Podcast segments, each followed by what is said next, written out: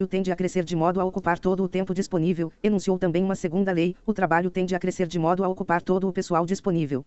Qual foi a última vez que alguém veio lhe dizer espontaneamente que tinha mais funcionários do que necessitava em seu departamento? A única forma de promover a eficiência e eliminar trabalho e esforço desnecessários é manter escassos os recursos humanos. Etapa 41. Salários. E em uma empresa realmente bem administrada, os salários devem ser estabelecidos de forma equilibrada, generosamente equilibrada. Você perderia credibilidade se, depois de dizer que a sua empresa é exemplar, depois de pedir que todos cuidem da lucratividade e eliminem desperdícios e cargos desnecessários, acrescentasse: Ah, e tem mais, vocês também não serão muito bem pagos. A gerência deve pagar salários de narussos, para que todos sintam que participam dos benefícios de criar uma empresa altamente lucrativa. Contudo, há também necessidade de equilíbrio. Se a generosidade se tornar automática e generalizada, se os salários não forem vinculados ao desempenho, toda a cultura vem abaixo, juntamente com todo o sistema e com a lucratividade. Em uma empresa exemplar, os salários devem ser estabelecidos de acordo com três regras: um para os Meu grupos ou níveis de Deus. funcionários que exercem impacto direto sobre a lucratividade da empresa. Os salários devem ser, em média, mais dinarussos que aqueles pagos por outras empresas em cargos semelhantes. Esses são os funcionários cuja presença e entusiasmo você deve preservar a todo custo. 2. Para outros grupos de funcionários, você deve ser mais generoso que a maioria das empresas, mas sem exageros. 3. Dentro de qualquer outro nível ou grupo de funcionários, deve haver diferenças salariais marcantes, vinculadas a diferenças demonstráveis de desempenho e de contribuição para a lucratividade. Por sinal, ser muito generoso com qualquer grupo de funcionários não significa ser inconstante ou mão aberta em questão de salários.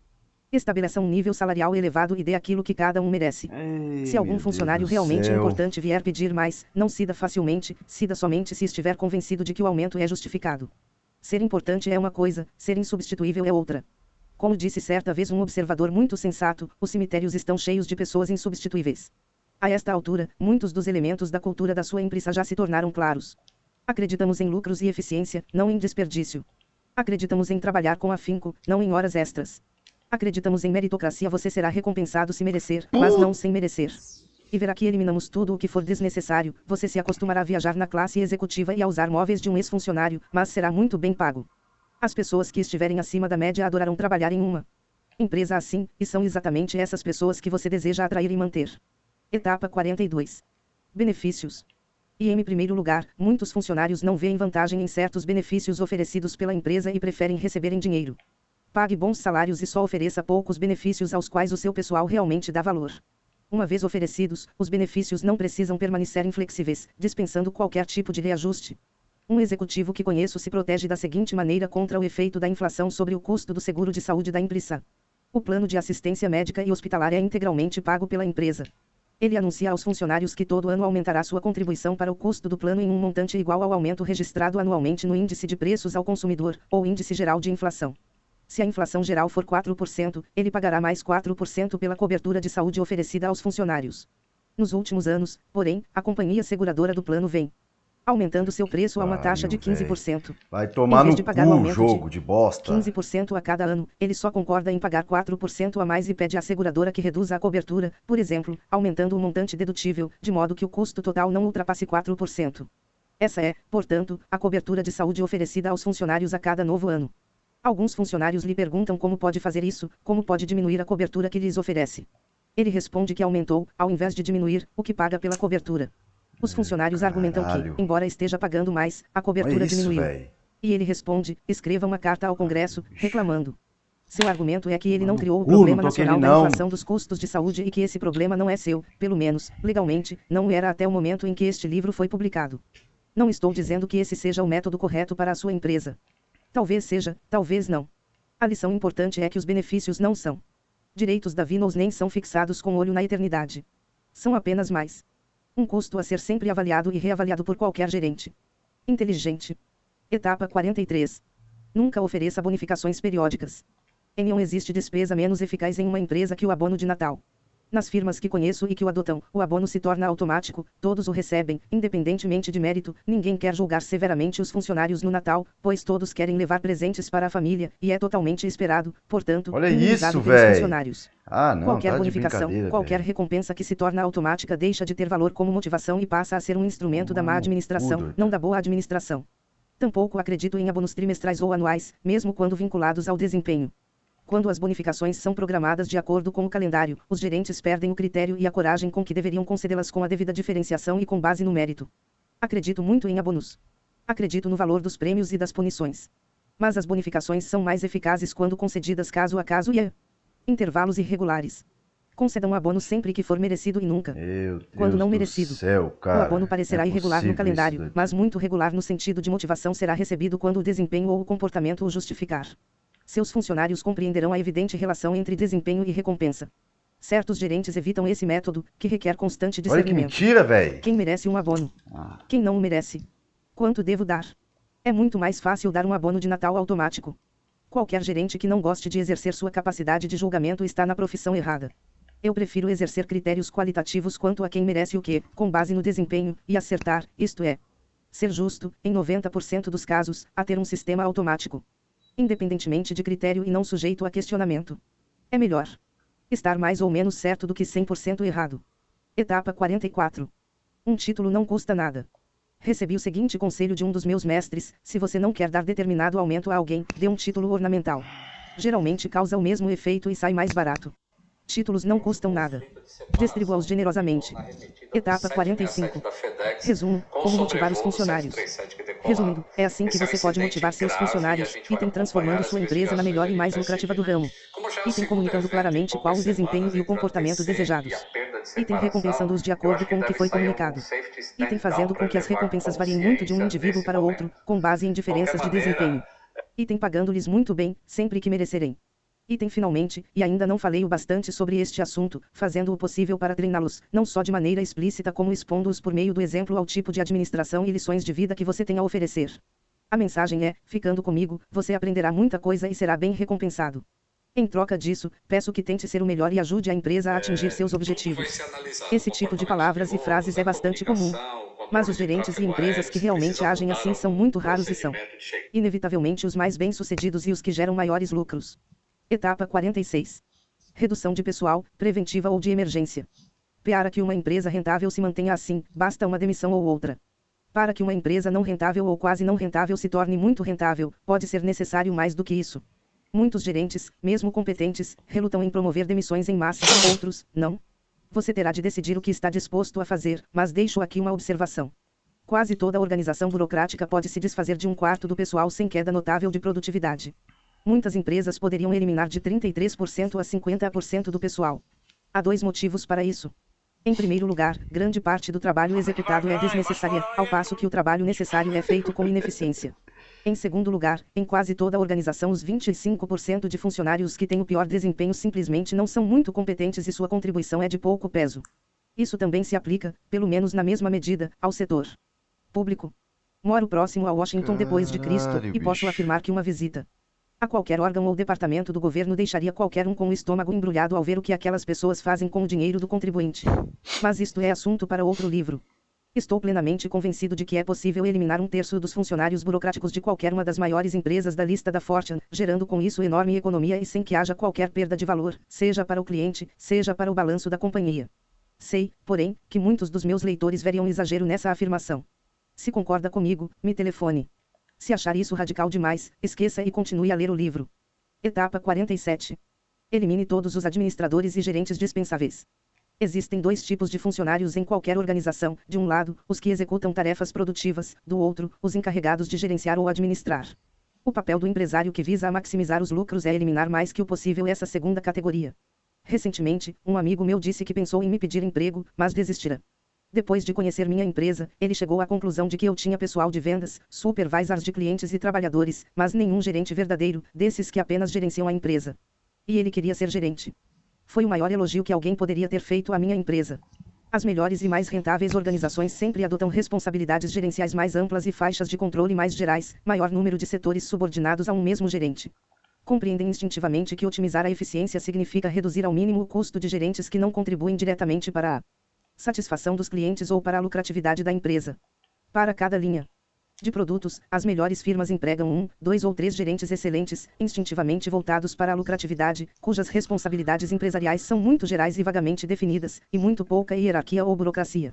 É claro que prefiro um gerente competente, voltado para a lucratividade, a dez administradores burocratas. Um cliente meu me ensinou uma regra muito útil para qualquer empresa que deseje reduzir o número de gerentes. Todo gerente deve ser o encarregado direto de um dos setores a ele subordinados. Caralho. Se é vice-presidente da divisão europeia, deve ter também a responsabilidade direta pelas vendas em um dos países da Europa ser, por exemplo, gerente nacional para a França. Se é um executivo-chefe comandando vários vice-presidentes funcionais, vendas, produção, engenharia, etc., deve ser também o encarregado direto de uma dessas funções. Em outras palavras, em vez de contratar ou promover alguém para o cargo de vice-presidente da divisão europeia, simplesmente faça com que o seu melhor gerente nacional acumule o cargo de vice-presidente da divisão. A finalidade é eliminar ao máximo possível os gerentes profissionais. Bastam uns poucos gerentes competentes. Todos os outros devem executar alguma função além de gerenciar. Isso não só reduz custos, como também transmite certo dinamismo pragmático à organização, uma vez que os funcionários passam a ser chefiados por gerentes que sabem do que estão falando, gerentes que estão em contato com o mercado, e não por gerentes que conhecem apenas os miras processos administrativos da empresa. Etapa 48.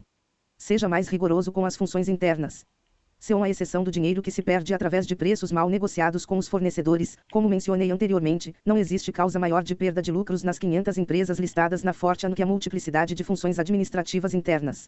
Na esmagadora maioria dessas empresas, existem muito mais funcionários que o necessário tratando de problemas jurídicos, recursos humanos, contabilidade, finanças, informações gerenciais, MS e, como já vimos, nos setores técnicos como P&D e engenharia.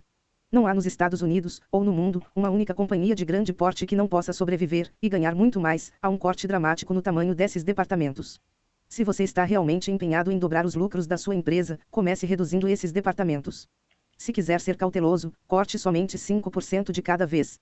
O departamento afetado não levará mais de dois meses, no máximo, para reajustar suas prioridades de trabalho, continuando a executar as tarefas importantes, mas sem parte da mão de obra desnecessária. Você pode contribuir para esse processo, deixando bem claro quais as funções consideradas valiosas e quais as dispensáveis. Esse excesso de investimento em pessoal existe igualmente, guardadas as proporções, em muitas empresas pequenas.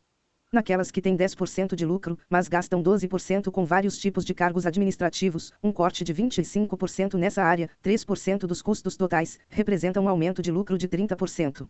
Alguns empresários se concentram de tal modo, e erroneamente, nos clientes que deixam de ver a enorme oportunidade de lucros que existe dentro da própria empresa. Etapa 49. Feche a torneira dos serviços externos. Quando há um corte de pessoal na maioria das grandes empresas, ocorre um súbito e considerável aumento do uso de consultores, mão de obra temporária e serviços externos. Muitas vezes se trata das mesmas funções que você acabou de eliminar e que agora tem de readmitir a um preço três vezes maior do que pagava aos ex-funcionários. Qualquer boa organização deve manter severo controle sobre a contratação de pessoal de fora. Há ocasiões em que a contratação é justificada, mas, em minha experiência, pelo menos metade desses serviços externos é desnecessária e representa desperdício de dinheiro. O que você deve comunicar a todos os setores da sua organização é que, quando diz que eles terão 16 funcionários, quer dizer exatamente isso, e não 16 funcionários além de dois temporários, três consultores e dois fornecedores de serviços externos. Se for preciso manter alguém de fora, isso só deve acontecer em circunstâncias Ah, raras e bem amor de justificadas. Deus, e somente quando aprovado pessoalmente por você. Um meio de verificar se a contratação de um consultor é justificada é perguntar o que ele faz contribui realmente para os resultados da empresa ou não passa de um confidente e aliado político de alguém do ramo, servindo aos interesses dessa pessoa e não aos interesses da sua empresa. Muitas vezes esta segunda hipótese é verdadeira, você só deve permitir a contratação de consultores na primeira hipótese. Etapa 50. Mude os hábitos do dia a dia da sua organização. Existem vários outros meios qualitativos de mudar os hábitos diários da sua organização, como veremos nesta e nas etapas subsequentes. Todos são meios de reduzir custos, além de contribuírem para criar uma cultura ativa e dinâmica, voltada para a lucratividade, uma cultura que vê com maus olhos a burocracia e o protocolo. Um deles é evitar a digitação. Exato, foi o que eu disse, evitar a digitação. Sempre que possível, os memos e as anotações devem ser escritos à mão. Quem diz que um gerente que trabalha no terceiro andar só pode se comunicar com outro no quinto andar se a sua secretária digitar o que ele pensa? O ato de escrever à mão resulta em memos mais curtos e diretos, o que é uma vantagem, e economia de secretárias, bem como de equipamento e suprimentos de escritório. Há anos, proibimos em nossa empresa a digitação de praticamente todos os memorandos. Na época houve a economia alguma, pois as secretárias continuariam onde estavam e poderiam perfeitamente usar o computador. Tempos depois, temos somente metade das secretárias que tínhamos. Fomos gradualmente cortando e consolidando o grupo de secretárias à medida que as tarefas desnecessárias eram eliminadas. Eliminar trabalho de digitação traz um benefício adicional. Você transmite aos funcionários que a sua administração é séria quando manda cortar custos e que não tem tempo a perder com formalidades. Tenho pressa, preciso atender meus clientes e ganhar dinheiro, não posso esperar que você bata isso à máquina. O que é uma mensagem muito positiva e contagiosa. Etapa 51. Centro dos Relatórios Internos, Contabilização de Custos, Estatísticas e Cópias de Cartas, CCS, que são distribuídos em qualquer empresa são desnecessários, representam perda de tempo e de dinheiro. Nenhuma organização que conheço é exceção a esta regra. Pense na quantidade de cifras produzidas pela contabilidade de custos. Isso se puder, porque nem você nem outro executivo chegam a ver a maioria delas. O que me leva a perguntar se quem toma as decisões não as recebe, para quem elas são produzidas. Quantas dessas estatísticas irão influir em alguma decisão que você tenha de tomar esta semana, este mês ou este ano? Poucas, muito poucas. É claro que você precisa de certos dados para atender às exigências da Receita Federal e, se as ações da sua empresa são negociadas na bolsa, às exigências da Comissão de Valores Mobiliários. Mas posso garantir que os seus contadores produzem mais cifras do que a Receita Federal ou a CVM precisam. Elimine o excesso e poupe o dinheiro. Parte do problema é um desejo inútil de ser exato. No mundo dos negócios, a vasta maioria das decisões é tomada, como deve ser, com base em instinto, discernimento e números aproximados. Rara é a decisão que precisa de pilhas e mais pilhas de páginas detalhadas e exatas que a contabilidade de custos produz. Acredito naquilo que chamo de nível de exatidão viável. Se não tem certeza se o número certo é 10 ou 12, pergunte-se: eu agiria de modo diferente se soubesse que é 10 ou 12? Se a resposta for não, chame-o de 11 e passe à decisão seguinte reorganize as prioridades da produção de números em sua empresa e reduza essa atividade, de modo a concentrá-la no que é realmente necessário aos que realmente tomam as decisões. A proliferação de dados qualitativos é, pelo menos, um problema igualmente sério na maioria das empresas. Nota-se, hoje, no mundo empresarial dos Estados Unidos, uma explosão de relatórios redigidos em termos de estratégia, de missão, objetivo, metas, de processo de realinhamento de recursos humanos, relatórios que, por sinal, raramente dizem alguma coisa. O que aprendi primeiro quando passei a lidar com esse mundo empresarial é que as pessoas nunca, nunca dizem o que querem dizer e nunca querem dizer o que dizem. Tudo tem de ser obscuro, posicionado e politizado. Experimente ser direto, franco e honesto com a organização em que você trabalha e faça com que ela aprenda a fazer o mesmo com você. Se alguém tem de emitir um relatório ou enviar um memorando, faça-o se concentrar no conteúdo do que quer dizer, e não na estrutura verbal, ou na verbosidade, que aprendeu com o último consultor que utilizou. Todo relatório deve ser direto e franco, rico em conteúdo e